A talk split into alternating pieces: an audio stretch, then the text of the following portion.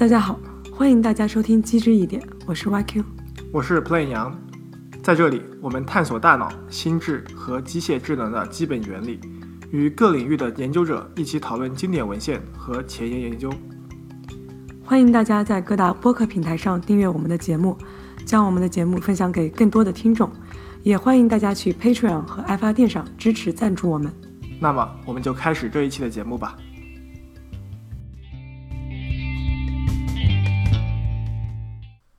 不同的语言用不同的词汇描述这个世界。说到颜色，中文有黑白、红、绿、黄、蓝；英文有 black、white、red、green、yellow、blue。不同的语言和文化对颜色的描述有何异同呢？同样的颜色在不同语言的使用者眼里一样吗？我们的认知和感知觉会受到语言的影响吗？在这一期节目中，我们从不同语言的基本颜色名词开始。讨论不同颜色名词演化的历史和可能的原因，以及语言与颜色感知和认知的关系。今天我们的嘉宾是一位不愿意透露姓名的 D 同学，他是美国西北大学语言学系博士生。来，D 同学跟大家打个招呼吧。大家好，我是 D 同学，目前是语言学系博士生在读，呃，研究方向是心理语言学，就是研究人们加工语言的心理过程，会用到做实验和计算建模的办法。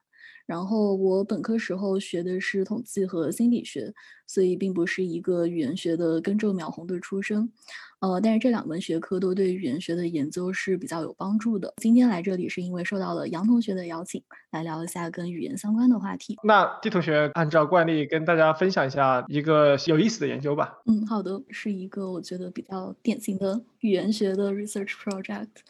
呃，那先从我们会常常用到的一种。语言工具说起，就是指代，比如说你、我、他，这些是代词，因为它们本身是没有固定的含义。我说我和杨同学说我，指的是两个不同的人。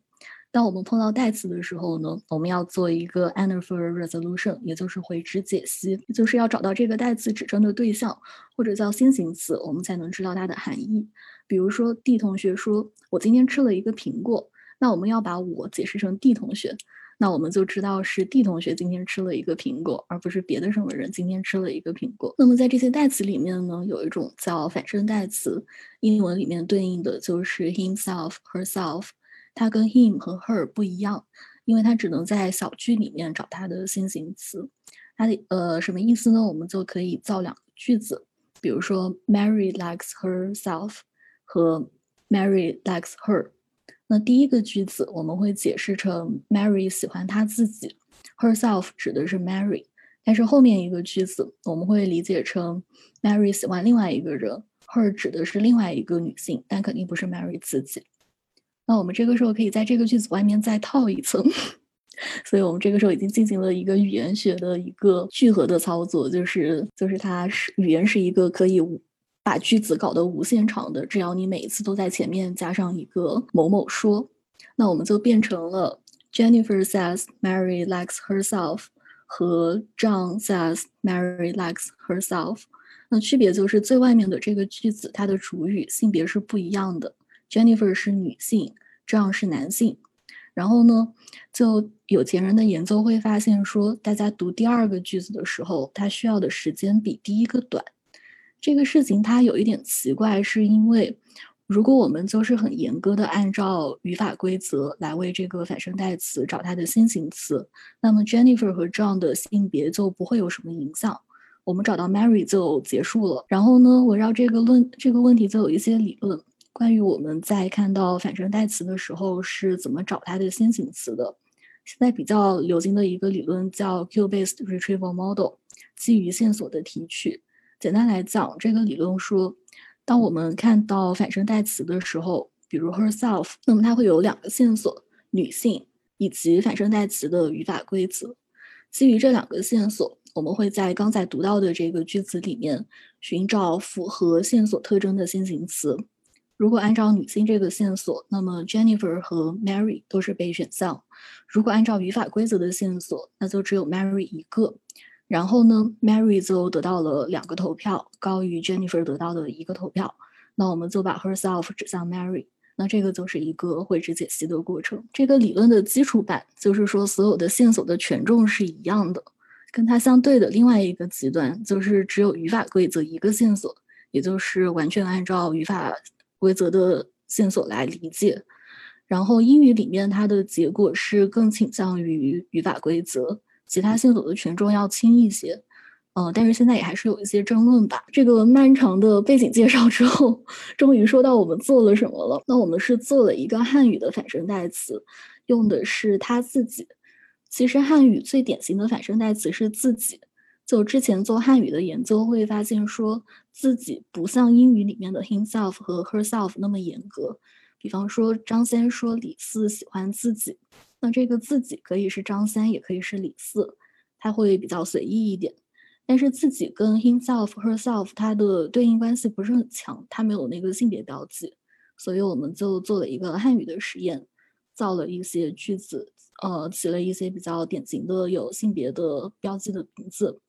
比如说王刚、李娜这种。汉语里面解析他自己的时候，是句法规则比较重要，还是性别比较重要？结果就是性别线索和语法规则的线索都会被用到，但可能在不同的阶段。然后从最后的理解的结果来看，还是语法的线索比较重要。你们这样的这种就是理论吧，就比如说那个 herself 这种权重的理论，就我其实好奇的是，现在 NLP 他们的这种 modeling，比如说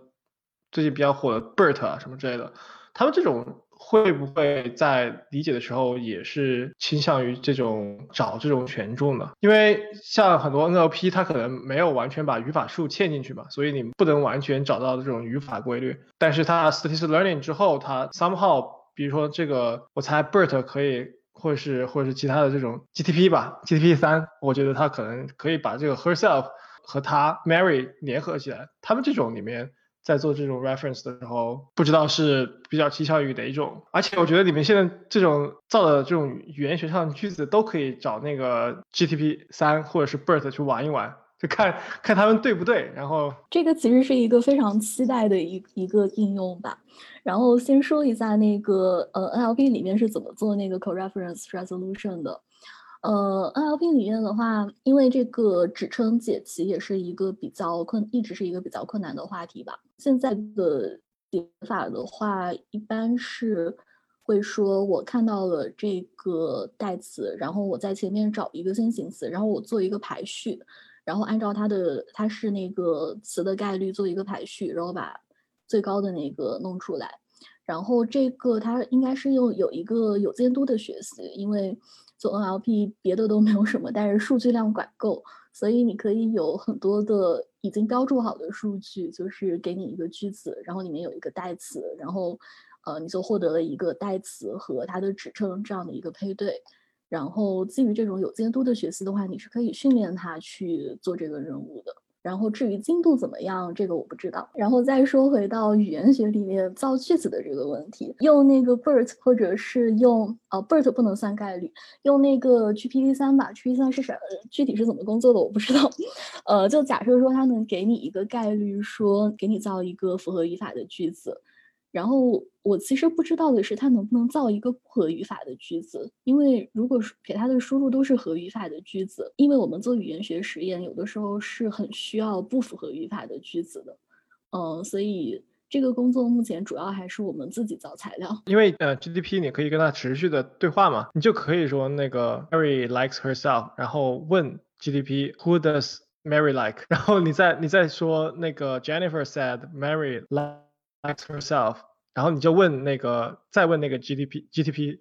就 Who does Mary like？就是你可以，你可以把这种，就就相当于你做人类的那个行为实验一样，你可以把这种语言学上面的这种句子，就是你的实验条件，然后拿这个条件去问那个 DNN 嘛，然后你就可以看出这个 DNN 和人他们在行为上面有什么差别嘛。当然，就是你就没有反应时这一说了。但是我觉得，其实其实这个如果你只做 statistical learning，其实挺难的。比如说。假如你是个女女装大佬，对吧？他是个男的，但是他 identify 自己是个女的，然后他完全可以说那个 Jack 是个女装大佬，他说 Jack likes herself，对吧？但是这个时候他的那个姓他是个男性，就是在 statistic 里面他是个典型的男的的名字，但是他实际上就是你和他熟悉，你知道这个 Jack 是个女装大佬，他他 identify 自己是一个女性。那你这句话就非常的对于嗯就是知道这个 context 的人来说就非常 make sense。关于语言有很多 这种很有意思的东西可以做，就对对对，就是人们会用各种方式来修复一个很奇怪的句子。然后女装大佬那个例子，其实可能还有挺多人会改姓改名吧，就是把一个比较男性化的名字改成一个女性化的名字，或者反过来这样子。对我感觉可能是英语里面会有这样的问题，汉语不知道有没有。汉语的因为名字不一定能够区分男女吧？啊，对啊，很多人听我的名字以为我是个女的。我们这个实验，因为因为因为要用到那个性别具有比较特明显的性别特征的名字嘛，然后这个实验其实是很多年前做的，然后大概一五年左右。做了一个，然后当时有一个 rating，然后就把那些名字，呃，比如说一分是男性，五分是女性，这些这些名字大概得几分这样子做了，然后当时有一个得分，不是今年交交论文的时候好像是要补一个要补一个数据，然后数据有些地方不全，然后我们又重新做了一次 rating。然后那个 rating 其实显示的是说，跟很多年前比起来，现在那个名字就有一点中性化的趋势。就是当大家听到一个李娜的时候，大家不再那么坚定的觉得她是一个女性，就可能会往中性化更走一点。感觉也是社会在发展变化，语言也会随着变化。啊，就是季同学，你刚才提到，就是说不合语法的句子，就这种句子在研究中是有起到什么作用吗？语言学的话，它会比较关心说。呃，我这个语言有没有这么一套规则？那可能这个规则大家会，大家就有这么一条规则和没有这么一条规则。比如说，反身代词只能在本，只能在它的小句里面找先行词。就这个规则，就是有没有这么这么一个规则，它需要来判断一下。比如说，呃，Mary，Mary like，Mary，John says Mary likes himself，这个是一个违反，因为 himself。这种这种情况下不能指向 Mary，所以当听到 Mary likes himself 的时候就很就很奇怪。就这个句子可以算作是一个不符合语法的句子，然后我们会比较会会让人来对这个句子有多大程度上是合语法的，要做一个打分，然后通过这种我们才知道说什么是合语法的，什么是不合语法的，然后有没有这条规则这样子。前些年有一个比较火的一个小测试，说那个女性比男性对颜色的名词使用的很多，就是同样的一个一个色板，然后女性可以有不同的命名，但是男性的话只能笼统的说啊，这是红色，这是黄色，这是蓝色，呃，这样的一个现象，有人就觉得猜想就是说女性在辨别颜色的知觉上要比男性更加好。我记得当时有一个排序的这样的实验，就是把那个颜色从一端到另外一端。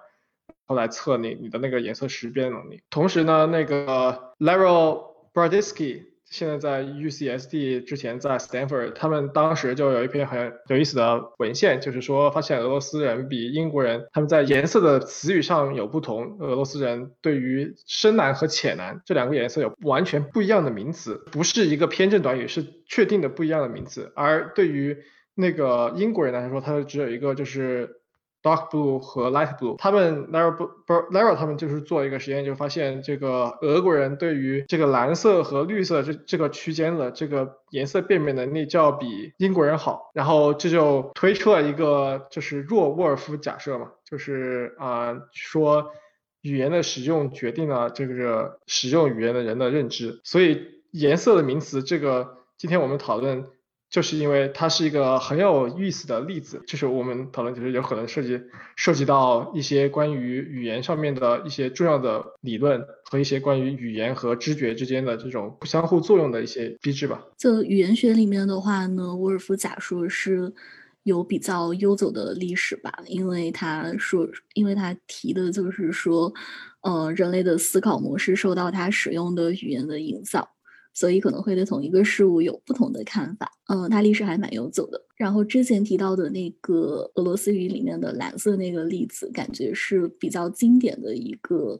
会提供一些支持性的证据来说这个沃尔夫假设的正确性吧。但是作为一个并不是在这个领域深耕的人，我一般听到沃尔夫假设，我我确实会首先想到这个颜色的例子，但但是我可能不会想到其他的。所以可能颜色的命名这个问题会是一个比较典型的一个可以讨论的地方。沃尔夫假设其实现在有一个强的版本和一个弱的版本嘛，对吧？就是强沃尔夫假沃尔夫假设就是说语言决定了你的认知，然后弱的假设就是语言影响你的认知吧。然后现在好像那个学界里面对于强的沃尔夫假设已经基本上就是拒绝了，但是还是有很多弱的沃尔夫假设的这个拥趸的。啊，那我们就开始正式的，就是聊一下这个问题。那我先介绍一下这个呃大的背景吧，就是呃关于颜色名词这个研究其实历史还挺悠久的啊、呃现在的主要旗手其实就是 Paul K 和他的围绕他的这些人吧，他们在六九年、七零年的时候写了一本书，叫做 Basic Color Terms，就是啊、呃基本的颜色的命名。或是基本颜色词，这个时间好像和那个人类通用基本表情的那个提出的时间差不多，也是这 p o k e 也是一个呃人类学家，然后他们就是通过分析不同的找不同的语言的使用者来做一个色块，就是他们有大概三百个左右的色块，然后是有不同的颜色，然后他们让那个使用不同语言的人过来，就是给这些色块命名，然后来找到就是会用什么样的词来命名这样的颜色，比如说我们就是现在比较熟知的这个词。中文里面的话就是赤橙黄绿青蓝紫嘛，然后 K 就是他们的这个研究就会发现，就是不同的语言它会处在不同的一个颜色命名的间段，就是比较简单的、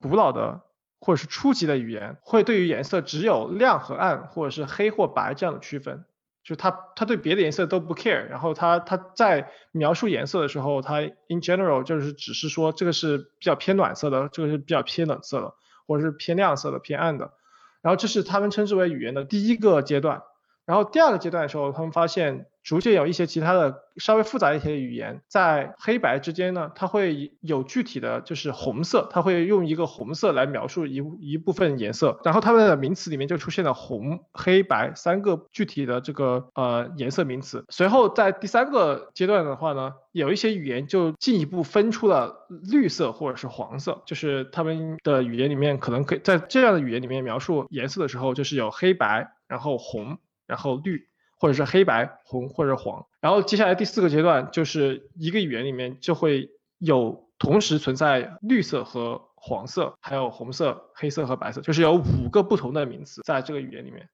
然后接下来第五个阶段就是他们会出现一个名词，对应是蓝色。他们把所有蓝色相关的词、相关的这个颜色都用一个蓝色这样一个名词来命名。这个时候它的整个基础的颜色命名体系里面就出现了黑白红黄蓝绿这六个颜色。到第六个阶段的时候，他们就是发现这样的语言中就会出现棕色，然后进入到第六阶段的这样的语言，它在描述整个世界的颜色的时候，就会有七种不同的基本颜色：黑白红黄绿蓝和棕。然后最后到了第七个阶段。那么这个时候就会出现很多很多其他的小的具体的颜色，比如说紫色啊，然后粉色啊，或者是橙色，或者是灰色这样子。然后他们就会发现，就是说随着语言的越来越复杂，这个社群这个文化中，它对于语言的，就是用语言来描述所看到的颜色的这个基本的术语也会越来越复杂。然后不同和语言和不同的语言之间啊，差别还是挺大的。就是比如说，对于一个初级的语言来说，它不 care 这个是不是红色，它只 care 是冷暖就好了。他们在七十年代的时候，来通过这种语言的语言学和人类学的这种研究，发现的在世界上的不同文化中有这样的不同的阶段的语言。然后现在的问题就回到了使用不同语言的人，他们看这个世界是不是就不一样了？因为你刚才提到，就是他们划分了不同的阶段嘛，那其实它的这个对颜色的细不细分，或者说对对事物的是否细分，有更多的名词来描述，是指出现在颜色这一块，还是说它整个语言就比较初级？这个他没有具体说，但是他提到了，就是说工业革命的到来使得一些语言会变得更加复杂。处于他所谓的这个第六和第七阶段的这样的语言，一般出现在工业革命后的国家，所以他会认为，就是一个社会组织或者是一个文化集体的这个本身的文化复杂性，就会影响它对于这个颜色的名词的使用，然后我觉得可能是相关的。这就可以就是很自然的转到我们这个问题，就是那不同的语言群体的它的颜色的名词的不同是来自于哪里？对这个地方，我其实有一个问题是基本颜色。我对基本颜色这个概念我是有疑惑的，可以类比一下其他的就是非颜色的概念吧。我们可以有一个基本概念，比如说桌子、椅子，然后它的上位概念可能是家具，然后下位概念可能是扶手椅啊、电脑椅啊这些。嗯，我想我想知道基本颜色这么一个概念是否和这种桌子、椅子呀这些的。就是跟其他的基本概念是一个什么样的关系？所以当我们在问说基本颜色是怎么出现的时候，我们是不是也会联系到其他的基本概念是怎么出现这样一个问题？对，我觉得这是个好问题。他在那个七零年这个那本书里面，他其实呃是筛选了一些颜，就是颜色名词的，就是它有一个标准，这个词它需要是，比如说粉红这个词就不能够被认为是基本颜色词，因为它是一个偏正短语，它是一个。粉来修饰红，或是橘黄，不被他认为是一种基本的词。然后它可能是一个下位概念吧，在你之前的这个类比的时候，你刚才问的这个就是问题，它是怎么定义这个的？我一直不是很明白概念是怎么出现的，所以觉得可以借这个问题问一下。就是我们之前在讨论这个，就提到说，一个基本的颜色名词，它必须是一个抽象的指代这个颜色的名词，而不可以是源自其他的物体的。对，它不可以是具体物体的指代词，比如说灰这个东西，就灰这个中文词。在他们这个研究中就不认为是一个基本颜色，因为灰，它这个词其实是指代灰这种物体，灰来表述颜色，其实是用一个具体的物体的颜色在在表述。但是红不一样，红就是没有一个东西叫做红，它是相当于抽象，就是把所有的那个颜色抽象出来，有一个独立的这样的概念。这个他们在那个基本颜色词里面比较重要。然后如果是说具体的物体。直接联系起来的这样的词，比如说在英文里面有 silver 和 gold 这样的词，那这个也不被认为是基本词，它就得是一个完全和这个颜色没有关系，就是你完全从这个词不会，就是你不知道你不是这个语言的学习者，你是不知道。这个词和这个颜色是有任何的相似，或者是有任何的共性的，它就完全是一个抽象的概念。这个我觉得是相当于说，它它要说明的是一个，虽然它说的是就是 basic color term，但是它实际上是要找的就是 basic color concept 的，就是就是最基本的这种这个独立的颜色的概念，然后给每个概念赋一个词。那这个还挺好的，这个就相当于比较明确它的演奏对象，然后它可以比较。呃，直接的对应到一个人类智能当中的一个对象去，这是他们很早的时候研究，但是随后有很多的相关，就是一系列的研究，呃，主要是围绕在这个他们提出的这个理论上面的，就是他们现在提提出的这个 POK，他们提出的这个七个阶段理论，实际上相当于说，他认为人类不管你来自于什么样的种族。啊，那么你对于这个颜色的这个 focal color，这整个这个色域上面的这个 focal color 是有高度一致的认可的。就是当你说红色的时候，你不管来自于什么样的一个族群，你都会知道最红的、最典型的红是哪个红。然后虽然你用的是，比如说英文人用的是 red，然后那个呃中国人用的是红，然后日本人用的是阿卡，但是他们虽然就是具体的这种发生不一样，但是当他们要说要描述这样一个红色概念的时候，他们都能够找到这个最典型的红，大概就在那个地方。然后这是跨种族、跨文化都认可的，所以他们就有一种比较 nativist 的这种看法，就是说人对于这种颜色的名词和对于颜色的认知是基于人类的生物属性的。然后它可能是有一些其他的这种生物原因的。但后来他们的就是对象就是争论的地方就在于，像之前我们提到的这个俄罗斯人，对吧？他有那个蓝色、深蓝和浅蓝。这个时候，他们就会发现，这些虽然 focal color 可能会相似，但是 color 和 color 之间的边界就非常不清楚。比如说，那个红色和黄色之间是不是就是橘色的那个位置，到底是不是一个独立的颜色？或者是说，那个蓝色和绿色和绿色和黄色之间，比如说 greenish blue 和那个 yellowish green 这种东西，或者是 bluish green 这种东西，他们会发现不同的语言在这种边界上可能会有不同的这样的不同的名词。有些时候啊、这个边界，这这是两个颜色之间的边界，在语言和语言之间就差得非常大。由于这个名词的不同，试图就在找这两种人，是因为使用不同的名词，他们在这个边界上面的这个 color perception 就会产生很大的差别。然后，所以这个时候他们就认为，OK，你你之前看到的这些什么所谓的 color category 这种颜色的类型，只是一个经验上面的结果，只是一个这个很偶然的、很偶然产生的结果，只是因为你是人，我也是人，我们看到的这个世界、感受到的世界很是相似的，然后然后出于一种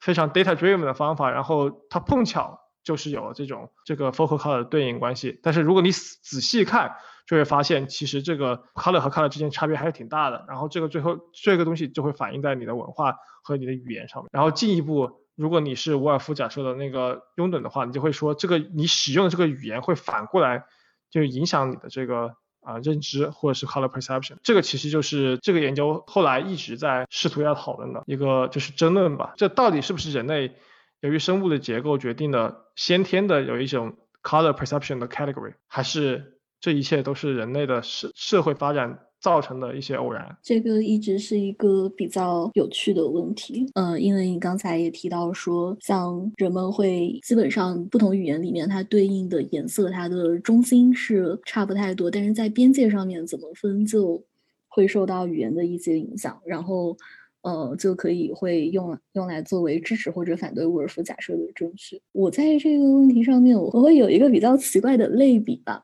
就好比说你做了一个聚类。然后可能不同语言它去出来的那个中心点没有什么问题，但是边界上面，因为它因为它是连续的，它不是一个 categorical 的东西，所以对于边界上面的点，你就很容易被分在不同的地方。所以我觉得这个可能是一个，如果你只看 average 这个层面，那你可能会说大家都是一个 universal 的同样的一个生物结构决定的东西。但你如果再细化一点，就是细化到呃，这一个波长它对应的是什么颜色？这种层面，那你可能会说它受到了一些语言决定论的影响，受到了沃尔夫假，它可能会符合沃尔夫假沃尔夫假说一些。但同时这个问题的话，另外一个问题就是，有可能即使是讲同一种语言的人，他类内的差异也比类间的差异大。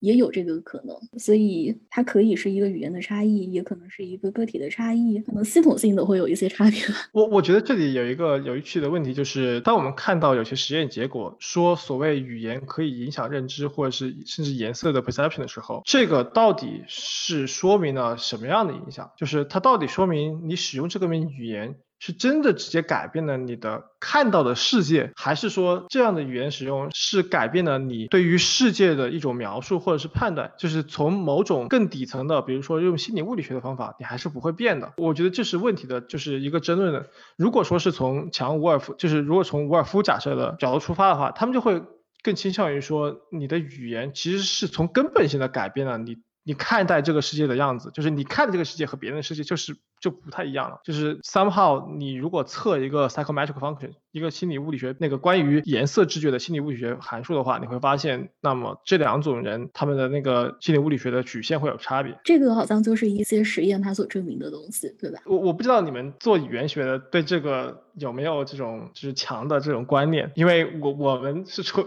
是来自一个对这种事情有强观念的实验背景的，就是学术背景的人，所以我我我其实很好奇你们对于这种真正做语语言学的，对于这样的一个假设和这样一个这个认知的现象是怎么看的？语言学的话，它某些情况下它是可以完全不 care 认知的，也就是说，我只需要抽象出红和绿这样的概念，然后我就可以对它进行一些操作，我不需要关心它底更底层一点到底红和绿有什么差别。对，就是语言学，它如果是纯粹的 语言学的话，它会它的它的抽象层面已经抹掉了这个问题。如果是更关心语言和这些呃颜色或者概念的对应的话，这个方面可能是语义学那边做的会多一点，就是比较极致的一种我可以想象的一种做法，就是为每一个单词找到一个对应的物体。这个东西应该是没有人做，而且其实不是很确定做了会有什么样的意义。你能够那个展开说说吗？什么叫做每一个单词找一个固定的物体？就是找一个对应，就是一个词汇对应于一种，找到它对应的东西是什么。比如说像我们这这个地方谈论的这些呃颜色的命名，那可能会说红对应的就是波长为多少纳米到多少纳米的一种光波，像这样子的一种联系，就这个是不在语言学的 演奏范围里面的。这个其实也很难说在不在心理学的演奏范围里面。我觉得可能也不在。我们今天的这个关于语言相对论和共性论，应该会在他们的研究范畴内。这个在心理物理学方面也有 cover 啊。就是如果你想研究这样的问题的话，其实你如果是一个心理物理学家，你也你也可以参与到其中的。对，就是我们我们做研究的时候，肯定会进行一定一定层一定程度上面的抽象。然后人其实因为语言它是一个交流的，它主要还是一个交流的工具，还有一个思维的工具。当我在想一件事情的时候，我肯定想这个苹果是红的，而不是想这个苹果它反射出来的光的波长是多少多少。这个其实是一个比较费事儿的过程，所以我们会用一些呃语言，我们会有一些单词来指称说某一种特性，或者说这里的颜色。嗯，这个是比较方便我们交流的。所以你其实是在一个，就是像 Edward Gibson 他们那篇文章里面提到的，就是语言的这种单词的产生，或者是对于概念的描述，其实是有这种 communication efficiency。对对对对对，就是有这样的原因的，是吧？对，因为因为他做的这种抽象，所以它的指称是模糊的吧？就是红色的话，它可以指的是一定范围里面的东西，然后。因为我们如果要细节到更细一点的知觉层面的信息，那我们可能说话会非常非常费劲。然后可能我们应可能我们说一个简单一点的概念呢，就是红色会方便我们日常的交流，也方便我们跟同样说中文的人来进行交流。假设我们跟一种说不同语言的人，比如说说英文的人，我们来交流说这个苹果是什么颜色的，那这个时候我们其实。也不太会碰到说要具体到拿色卡来比较这样的一个程度，所以它它对于它对于满足你日常的交流是没有问题的，但是确实会存在边界的情况。这让我想到了一个具体日常的例子，就是如果两个女生她讨论口红色号，这个时候就是她们由于这种交流的需求，她们真的是需要发明或者是创造一些新的单词来分辨不同的颜色，她们没有可能把这。就是说，这是色号一，这是色号二。我不知道，我我其实不知道女生讨论口红，就是比如说色号一、色号二这种，它这样的交流其实是其实是比较。不方便的，但是如果你能够在这个就是区域上面有具体的名字的话，就可能会确实在这种生活场景下，它交流的更加高效。对，所以有口红色号嘛，而且不同不同牌子的色号它可能是不对应的，就是它可能是同一个色，但是你可能会说这个牌子的几号，另外一个牌子的几号。它可能是同一个的，是同一个颜色，但是它有不同的名字。这种名词产生是逐渐的会发产生新的这样的新的深造的或者是新造词的原因，就可能就是因为女女生要交流这种色号，要更加更加 efficient 的高效的交流色号，然后找到新的这样的，然后这样的交流有可能会在社会层面上推广了之后，有可能就会成为一个在文化中。在中长存的这样一个名词，然后随随着下一代过来 pick up 的时候，他可能一开始他不需要这样一个交流过程，他就已经 pick up 了这样的名词，然后反过来会指导他，就是因为你要学习这样的名词，所以你会反过去去强行训练自己辨认不同色号。就是，可是不同的色号难道不是因为本身它的颜色就是我不知道，就是本身颜色应该就是有你是可以区分开来的，对不对？就是还是。有这样一个基础？只是说平时的一些在描述做对颜色或者对物体做描述的时候，我们不需要这么精细的来区分，所以我们用一个就有一个 trade off，我们不用这么 detail 的描述，那不用这么精细的区分，我就可以用一个比较笼统的红色来说，来就是表达 OK，嗯，苹果是红色的，或者是这件衣服是红色的这样，但是并不意味着我们即便没有这些词，没有更多的精细的描述。不同颜色的词，不同红色的词，这并不意味着我们不能区分这些不同的红色。对，这就是一个很大的问题嘛，就是如果你是无外乎假设的这是拥趸的话，你就会说，那因为我用不同的红色，所以我对红色的辨别力更强。但是如果你是站在 nativism 那一派的，那你就会说，就是你用不同的红色，只是你词汇量大而已，你看到的这个红色的辨别能力其实没有什么差别。就是比如说，假如一个男生他他可能不是非常熟悉所有的口红色号的这个命名，但是你把他抓过去放在实验室里面。调光调好，然后和一个女生也抓到实验室里面调光调好，你会发现他们两个的这个颜色辨别能力可能差不多。我们其实也不知道就是这样的，这是差别会有多大。对，这样会对你生活造成什么样的影响？对，因为口红色号这个还是比较一个新新进的东西嘛，然后它这个东西能够对这个族群里面的一半的或者是一部分的女性会有什么样的影响，或者一部分男性吧，就是他们会有什么样的影响？这个在颜色辨别能力上面。会不会有影响？这个我们其实不知道。但是我我记得有一个实验提出的就是说，那你如果是假设是一个双语习得者，对吧？你又会俄文又会英文，这个时候，那你到底是更像英文习得者还是更像俄文习得者，对吧？就是你你假设说，如果说俄国人他因为有两种不同有两种不同蓝色的名词，使得他能够辨别蓝色更好，而英文名词他可能蓝色辨别蓝色的在词汇和语言上面。能力要差一点，但是如果你作为一个个体，他是一个双语者，那这个时候你其实很难知道他到底是他的颜色辨别到底是更倾向于这个俄罗斯人的这种颜色颜色区别，就是辨别能力，还是更倾向于英文的。假设我们有一个更有趣的例子，如果这个双语者他在说俄罗斯文的时候，somehow 他的辨别蓝色能力就要比他说英文的时候辨别蓝色能力就要强，那这个时候就其实是一个对于沃尔夫假设的一个非常大的挑战，就是这个人还是个人。他不可能那个他的他的视觉系统不可能在你说俄文的时候突然变成了俄文视觉系统，然后说英文的时候突然变成了英文视觉系统。他的视觉系统就是他的视觉系统。那如果是这样的话，你对于这种颜色的所谓的辨别或做的所有这些实验，有可能只是说明这个人在词汇量上面有更高级一点。有可能，其实双语这个例子是很有意思的。就是一般会说它不是一个非常坚定的 categorical 的东西，它可能是一个连续的有梯度的变化。对于双语者这个例子，其实呃有一些研究会说它可能取决于你更认同于哪一种语言。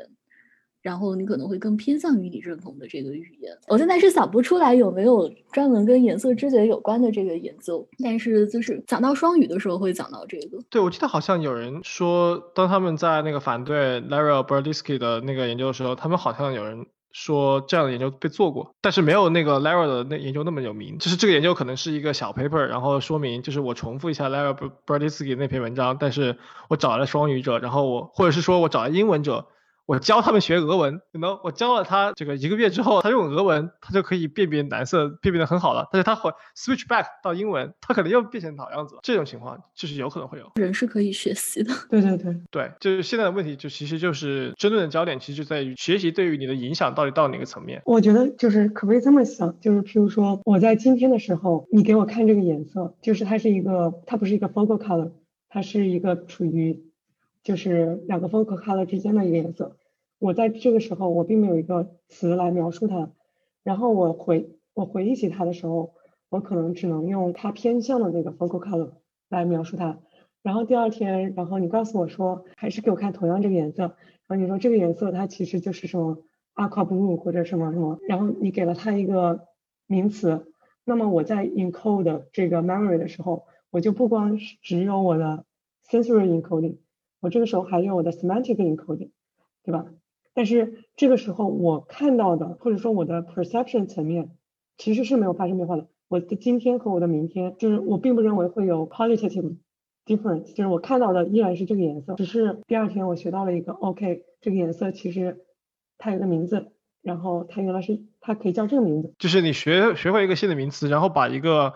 模糊的概念变成了一个具体的概念，对，然后你会自动形成一个 boundary 吗？对，这就是一个很有意思的问题嘛。那这个时候你会不会形成一个新的对你来说的一个就是小的 low focal color？目前的这个好像实验就是知觉实验上面的时候，好像你做不到这一点，因为好像 focal color 是就是好像现在视觉实验上是比较固定的几个 color。是的，就是。呃，你如果做一个纯知觉的实验，比如说你就比两个色块，然后看那个，或是做一个简单的那个 memory 实验，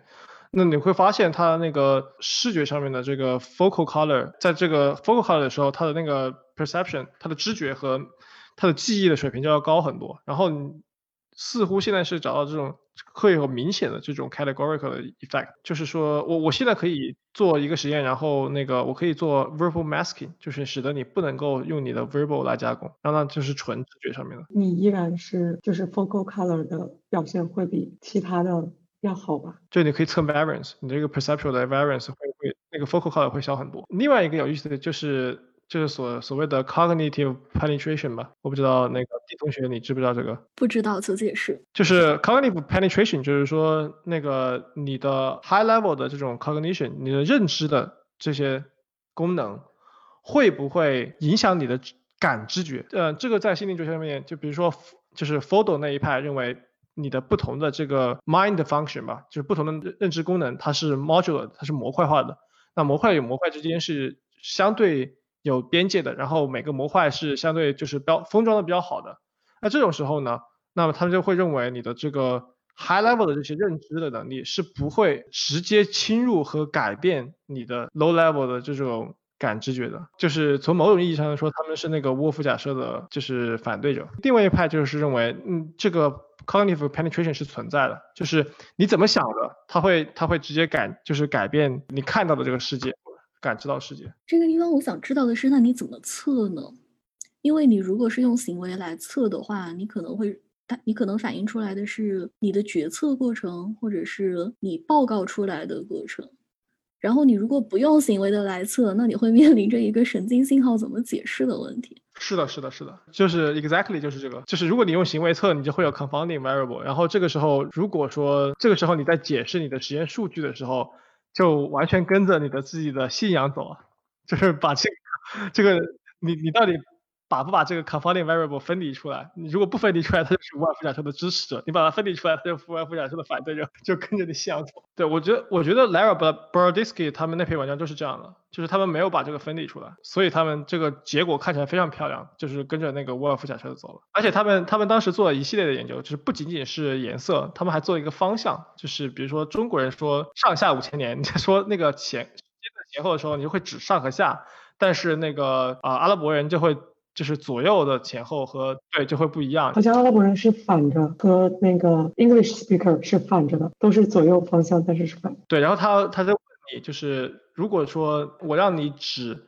明天在哪里，你会指哪里？然后他们就会给出不完全不一样的结果。然后他们就把这个当做是语言决定思维，或者是。语言决定认知的一个重要的依据，但是这样同样的就是还是会涉及到一个双语者嘛？比如说我是中英双语者，你跟我说上下，你跟我说中文问这个问题上下五千年的时候，我可能就指上面呢。但是你跟我说那个英文的时候，你问我就是 Where's tomorrow，我可能就是指前面了。那我到底是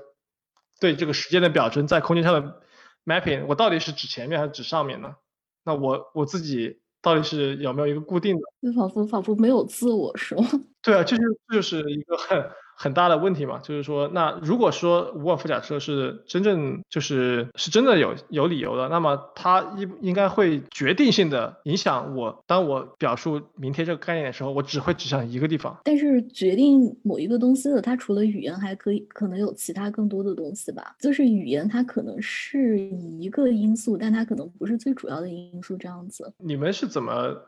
就是来看待语言和思维之间的关系的，就比如说你的想、你的想法和你的语言之间的关系的。呃，我的想法和我的语言之间的关系，就是当我听到一个语言的输入的时候，我要把它转化成一个概念或者一个表征或者一个思维过程。然后，当我想表达我要说的东西的时候，那就是一个把思维转化成语言的一个过程。然后，思维的过程是什么样子的？是不是会跟我收到的语言是什么样子的影响？嗯，我觉得大部分的实验都还是只能做一个二分吧，就是是还是否，用这样的方法来探测说我的内在的表征是不是被语言影响了，还是没有影响。但是他其实不知道具体的是什么，也就是说，我觉得它的力度是有问题的。那你们会讨论像这种 inner voice 这种东西吗？就比如说。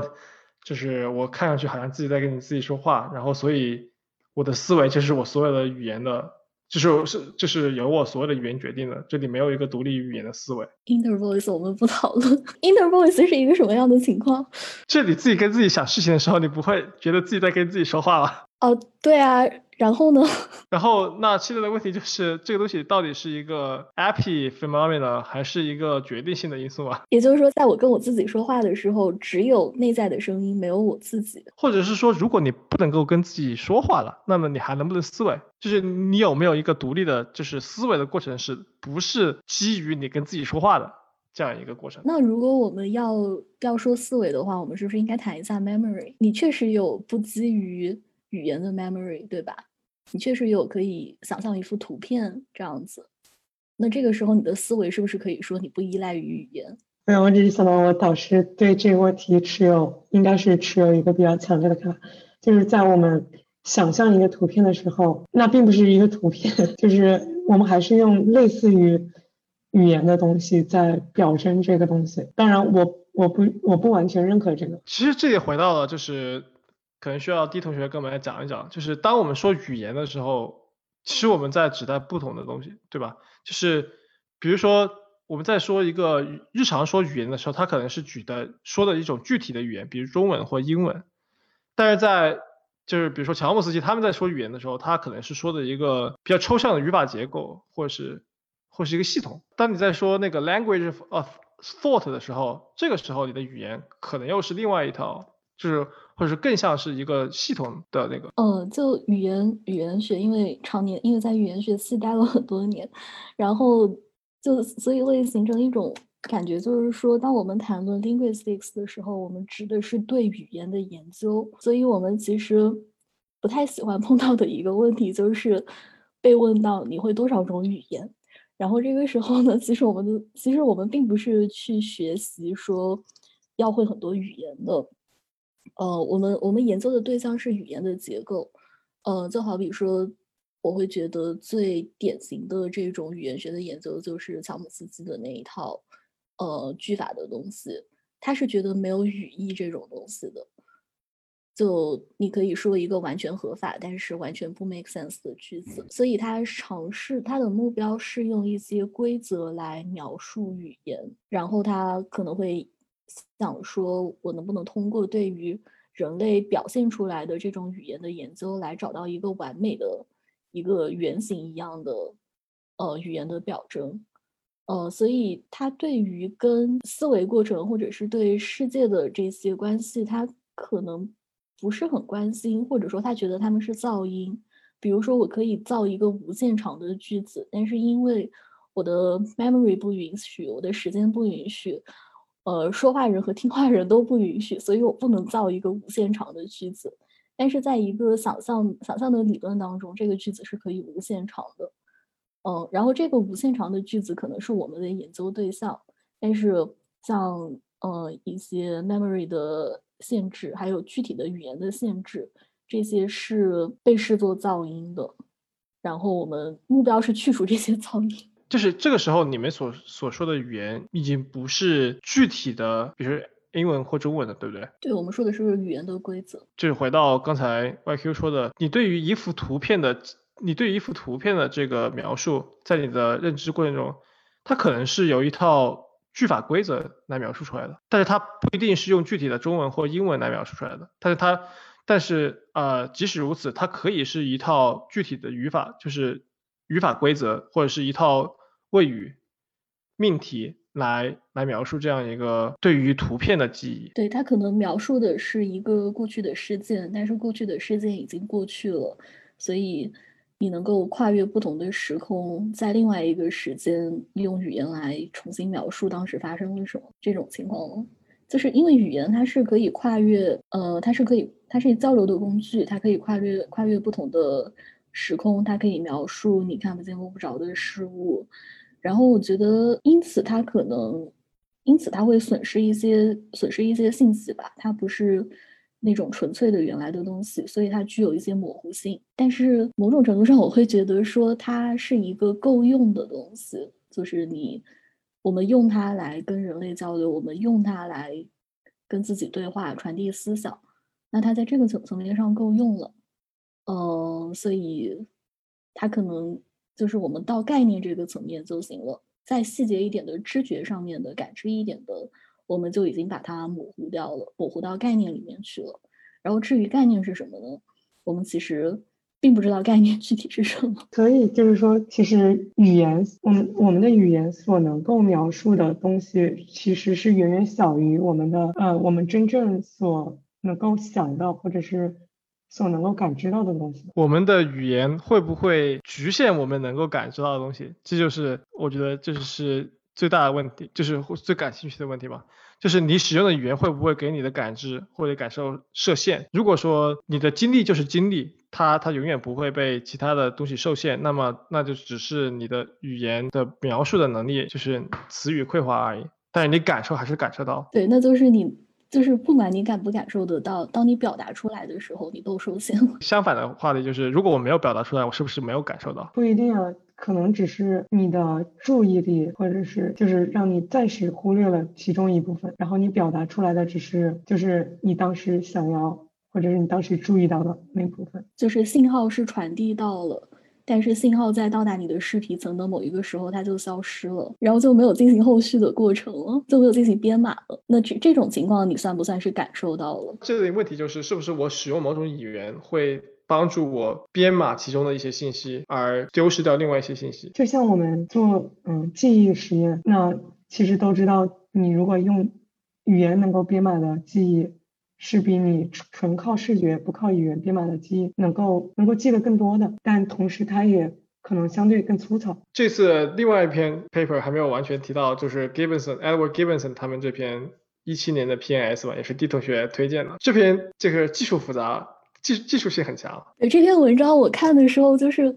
看到它其实还挺短的，我还蛮开心的。但是结果一看，它的补充材料三十四页。对他们好像就的大的概念。好像还好，就是就是在做一个信息加工的这个 bit 的编码是吧？对，那这篇文章它它做了三种语言，英语、西班牙语，还有一个不知名的呃没有工业化的一个语言。然后他研究的是说这个语言里面指称不同颜色的词，它是冷还是暖，跟它的就是它的一致性是不一样的。就是暖色调的词，它会应该说上更低吧，或者说它信息含量更高，就是更精确一点。就是，呃，当你听到一个暖色的词，你可以 narrow down 到一个呃比较精确的颜色，但是当你听到一个冷色的词，它可能是一个比较宽泛的一个标准。对，然后可能呈现了一些跨语言的相同的一致性吧。但同时，它又说明，就是它它有个比较有意思的现象，就是。那个亚马逊和的那个不知名的语言，它那个人与人之间交流的时候，就倾向于不用颜色来做这一对概念区分，然后同时反映到就是他们语言，他们这个语言里面的颜色描述的这个整体的效就是效率就比较低，然后边界也比较模糊，这个还是蛮有意思的，就是就是和你的你的语言的东西，就和这个概念对你的人就生活有没有重大的意义。是是很相关的，对它这个地方也提到了工业化，使得我们能够更长久的保存颜色，所以也提升了我们支撑颜色的需要。然后对于一个时间部落，可能就没有那么重要。对他提到这个，in general，暖色暖色调比冷色调那个要更好。我在想这个东西是不是和那个人的可见光和人的这种基本日常生活中是有影响的？对他提到了前景一般是暖色调，后后面的 background 一般是冷色。冷色调，我觉得这里可以做一个实验，就是现在这么多人用 Dark Mode，可以抓一帮人，他们是 Dark Mode 的忠实粉丝，然后看看他们训练一段时间之后，他们对于这个语言上面或者是颜色上面的这个表达能力是不是就就发生了改变？我的推理是这样的嘛，就是说人在日常性生活中，他的这个他的更多的接触到的这样的生活上面的物品和自然条件，可能这个暖色调的所包含的这个信息量更多，比如说花草。对吧？或者是一些地呀，或者是蓝天，或者是天吧，就是白云啊这种，或者是火啊这些东西，就是这些对他的生活有直接的影响的，就是有意义的东西，就可能有可能在自然界里面，它就 in general 是比较偏暖色的。然后像刚才李同学说提到的文章也说了，就是前景有可能就是因为它受光的影响嘛。所以前景更多的可能是暖色调的。呃，这个东西就是说你你这些人，我们这些人为什么对暖色调的这个暖色调的这些颜色分辨的这么好？是因为就是我们用它用的比较多，然后它在我们生活中很重要。那现在有一个不一样的情况，就是现在大家很喜欢用 dark mode 嘛。那 dark mode 你的前景就已经是黑色的，也不是说前景吧，就是说你的你的更大的范围就有可能是黑色的了。我理解的是，它对暖色分的分的更好，因为嗯、呃就是其实我们在关注物体的时候，background 其实不是那么重要，主要是 background 里面的这些 objects。或者是说，嗯、不管是人还是什么，还是什么物体。然后我用 dark mode 那个黑色的部分也依然是背景。我至少我用了这么久 dark dark mode，我没有觉得说我看这个世界就不一样了。这种细微的差别可能要做实验才测测得出嘛，对不对？这种文化使用，就是你经历到的这种，比如说工业工业革命对于语言的影响，我觉得还挺有意思的。就可有可能，比如说现代中文、现代汉语和古代汉语在这种颜色的描述上面，也有可能有本质上的差别。对，这个是一个蛮有意思的东西，我还蛮想做的，虽然我并没有机会做。对，就是有一个问题，就是这种外界词嘛，就是它一般不被认为是基本的颜色词汇。虽然我也不知道这个中文里面现在颜色词汇哪些是外界词。可能会从日本那边借一些词。我我我知我知道的一个是那个“蓝”这个词，在中国古代语言上面是有一个迁移的，就它曾经“蓝”是指一种特定的植物，然后随着后面才逐渐的代指一种特定的颜色。随着工业化的进步，大家从从里面提取出了一种染料。对，是的，是的，可以想象，就是比较古代的时候，因为都染色不是很发达嘛，所以可能颜色词汇也比较少一点，相对。比如说，就是比如说从汉朝到唐朝，随着工业的这种演化，可能在大家在这种词汇的指代上、指称上面就有了一些发展。我觉得这个还是一个蛮有意思的。有没有这种做这种历史语言学的发展呢？这这个应该还蛮有意思的。我想到的是，就是可能最开始的时候。呃，这个颜色染色不发达，你存在一小段时间你就没有然后了。但是可能逐渐发达了，你可以染到更多的东西上面，可以运输到更远的地方，所以你需要跟别人去交流这个东西是一个什么东西。我觉得可能是有这种需要，它它会渐渐的改变。我最后一个就是这个颜色概念的有意思的点，我想起来的就是盲人，你让盲人去。就是拼色环，就是一个典型的，比如说那个赤橙黄绿青蓝紫，然后你要一个正常人去把那个颜色排序，那正常人会给你一个赤橙黄绿青蓝紫的颜色排序，然后你要一个盲人，你要他把赤橙黄绿青蓝紫在空间上排序。盲人也可以做到这一点，然后好像盲人跟那个正常人排的序会有相似的地方，虽然他从来没有看到过颜色，但是他的排序会有相似的地方，所以这个一定程度上面说明这个颜色这个概念是一个纯概念的东西，它是承在文化中承载出来的。对，这个这个其实也有一个让我想到一个语言语言当中一个类比的点吧，就是有人做了一个呃给虚拟的给从来没有见过的东西起名字的一个实验。那然后他会发现说有一些一致性，比如说尖锐的东西，大家会给它起名一些，给它起一些 Kiki 啊这种比较尖锐的名字。然后如果是一个圆润圆润的东西，像叫 Coco 啊这种，这个东西它是没有一个之前受到的语言的影响的，但它可能还是会反映说人在用。人在自发产生一些语言来表征物品的时候，它是有有一种潜在的对应关系吧？这个你说这个例子有一个那个 TED video，他当时来说这个例子的时候是说人有通感，把你看到这个颜色就是形状和你的声音上面的这个一这个感受，然后通然后融合起来，所以你看到尖的就会就是。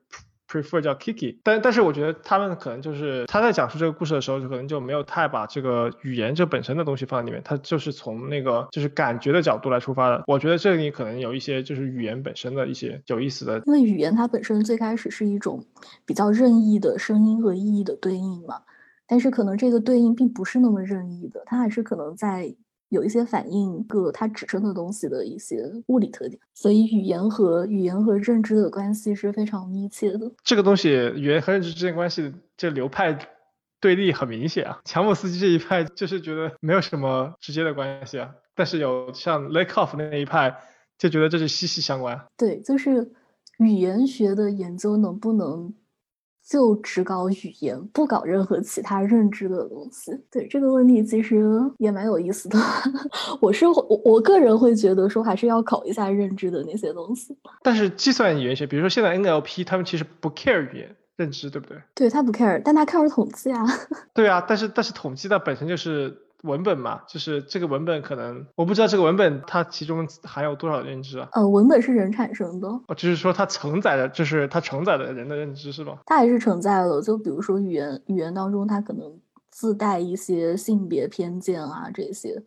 所以你如果不对它做，你如果不意识到有这么一个东西，也不对它做任何修改。你直接把数据喂给模型的话，那个模型学出来它也是带性别偏见的，所以可能还是得修一下。那我们来谈一下颜色的感知吧。面对两位视觉大佬，问一下那个呃那个我们知道视网膜上面的那个。视视网膜上面，它的细胞对中长，它有一种对于光的波长不同，它的感受也是不一样的。然后你再高层一点，它会有一个红绿斜抗这些。对，这个这个是一个我对于颜色的知觉过程的一个很模糊的一个。表述，我想知道它在生物学上面跟颜色的知觉过程吧，它的生生物生物上面的实现会不会说它会影响有一种生物决定的感觉？哦，我觉得这个是有一定的基础的吧，就是比如说我们可以想象，就是假如有个外星人或是狗吧，对吧？狗将来有一天就能说话了，我觉得它可能就没有办法就是说的我们这么丰富，因为它有，因为它本质上是一个红绿色盲。如果现在所有的狗作为一个群体，它突然会说话了。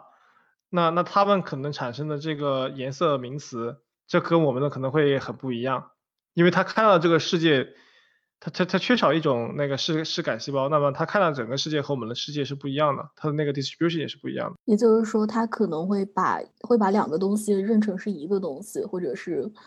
就是没有办法基于颜色做一个切分。他对于某些颜色是没有做没有办法做切分的，比如说他。如果是红绿色盲的话，它对于它有一些颜色，在它眼里看起来就是就是灰色嘛。但我记得好像是有不同程度的灰。对，是是是会有不同的 shade，对的。但是这个时候它就没有办法在那个红绿上面，就是没有办法非常精准的来。划分这个 category 的差别了，嗯，所以这个可能进一步影响他怎么跟那个东西互动，对，或者是说皮皮虾吧，它不是号称皮皮虾有那种四种视感视视感细胞嘛，它看到的世界就是和我们不一样，它它如果现在皮皮虾会，皮皮虾这个物种都会说话，他们他们在描述的时候，也可能他们的那个 color turn 就比我们多。作为人类社群，因为你的大多数人都是三色视视感嘛，所以那么呃嗯，对于普通的这个，比如说。双色盲和单色盲的这样的这种小的人群，他们是没有，他们是不会产生自己的一套独立的颜色命名系统的。所以，我们在这个，所以我们在人类的这个群里面看不到这种这种现象。或是如果说有一个部落，它的遗传原因导致这个部落整个都是一个双色盲或是单色盲，那就很有趣了。那那有可能，他就真的就是他在描述的这个世界。这个物体的时候，它可能的颜色就少就很少，它还得有自己，它还得自己产生一套语言。对，还有就是说，也有可能，我记得有人说过，就是随着那个人类的从那个智人一步一步走过来，因为营养的不一样，你有可能在这个演化的过程中，你看到这个世界是不一样的。就是有可能，比如说五千年前的中国人和我们的和我们这个视觉能力有可能是不一样的。这个有可能本身是影响了，就是。我们的祖先在形容颜色的时候的这种能力的差，就是这种选择上的差别。对，但是现在的话，就是一般来说，生物基础认为就是三个视锥细胞嘛，然后中间在外吸体的时候有一套有一对拮抗，对，然后那个初级视皮层有一些 blob，然后是对颜色感知，这是我们唯一知道的生物层生物层面上的东西。这个东西其实不说明任何东西，因为在那个认知层面或者是在这个 mind 的层面，color space 到现在还没有完全谱出来。就是 perceptual color space。呃，但是你是不是有可能能够在，比如说呃 V 四对应出一个？你可以看到那个 V four 的那个神经元激活，但是你没有办法拿 V four 的神经元来就是重构这样一个完整的 color space。比如说现在大家认为跟人类的 perceptual space 比较接近的是 lab lab 的那种 color space，可能是。就是基本 R G B 这个颜色 space 和或者是那个 S R G B 或者是那个 C M Y K 这样的 color space，它是不完全符合人类的这个知觉 space 的，HSV 也不是。然后现在就一直在找在就是在认知层面上面最贴近人类的这个认知的这样的 color space，或者是人类的 color space 的这个 structure 到底是什么？这本身是一个很有意思的问题。然后大家解释就是这个。这个 color space 到底怎么通过，比如说早期的这个三种视感细胞重构出来，从 implementation 到这个上面的 representation 的这个之间的这个 gap 也是一直一直存在的。而且其实这个东西，我觉得到现在没有一个很好的解释。你看，就是呃，就是那个 K 他们那组那个2007年他们做的实验的时候，他们就是说他们需要把他们这个那个色块投射到一个 lab lab 的那个 space 上面去，然后在在那个上面建模。他们才能反过来推出一个就是计算模型，可以模拟这个不同的颜色的产生。如果你这个颜色 space 选错了，你根本就不可能，就是你用说同样的模型，但是你的颜色 space 选错了，你是不可能把那个呃背后的这个计算模型搞出来的。那它是不是只能通过一种穷举的方法尝试各种 color space？Color space 一般就是我觉得是通过其他的实验来猜的，就是现在看下去最好的可能就是那个 lab lab 的这个实验，这个这个 space 可能最贴近人的这个 perception。对你，如果你选错了那个 space，你就会你的你的实验结果就不会那么漂亮。这是早期就是零四年，后来就是零零八年左右，他们做 color working memory 的时候，就是出现了一个很大的问题。你用不同的这个 color space 去制造这个刺激视觉刺激。然后用这个视觉刺激去做 modeling，你会发现这个数据有时候支持这个 model，有时候支持那个 model。然后最后他们 argue 的点就在于，为什么别人的 model 不对，是因为他们一开始实验就是做错了。为什么实验做错了，是因为他们选择 color space 选错了。他如果选如果选了正确的 color space，然后重做这个实验，你就会发现他们那个 color，对你就会发现他们那个 working memory 的 model 就是这不成立，就没有那么好，就这样的。对，所以 color 是一个非常非常，就是颜色是一个看起来非常简单，实际上非常非常复杂的一个问题。觉得可可能艺术家会对颜色会比普通人更敏感一些。对，这这也是我其实一个很好奇的一点，就是艺术家对于颜色比普通人敏感，到底是因为他先天就敏感呢？还是他走上这条道路之后训练的更加敏感了，还是因为他先天敏感，所以选择了这条道路？这种先天和后天之间的关系就就很复杂，也很有意思。正是因为有这种复杂的关系，才会出现不同的流派，一直在吵吵吵吵吵，到最后也没有吵出这个结果来。对，希望通过积累证据，他们终于有一天能够有一个大的进步。那我们就感谢 D 同学今天加入我们的讨论，非常感谢，非常感谢两位主持人的。认真的讨论，你们贡献了绝大部分的内容，非常高兴跟你们交流这个，然后希望你们节目越办越好，谢谢。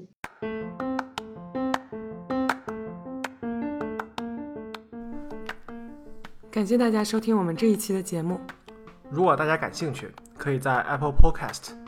Spotify 以及 Castbox、Pocket Casts 等开放平台收听到我们的节目，也欢迎大家订阅我们的节目更新。国内的朋友。可以在网易云音乐、喜马拉雅和国内的 Apple Podcast 找到我们的节目，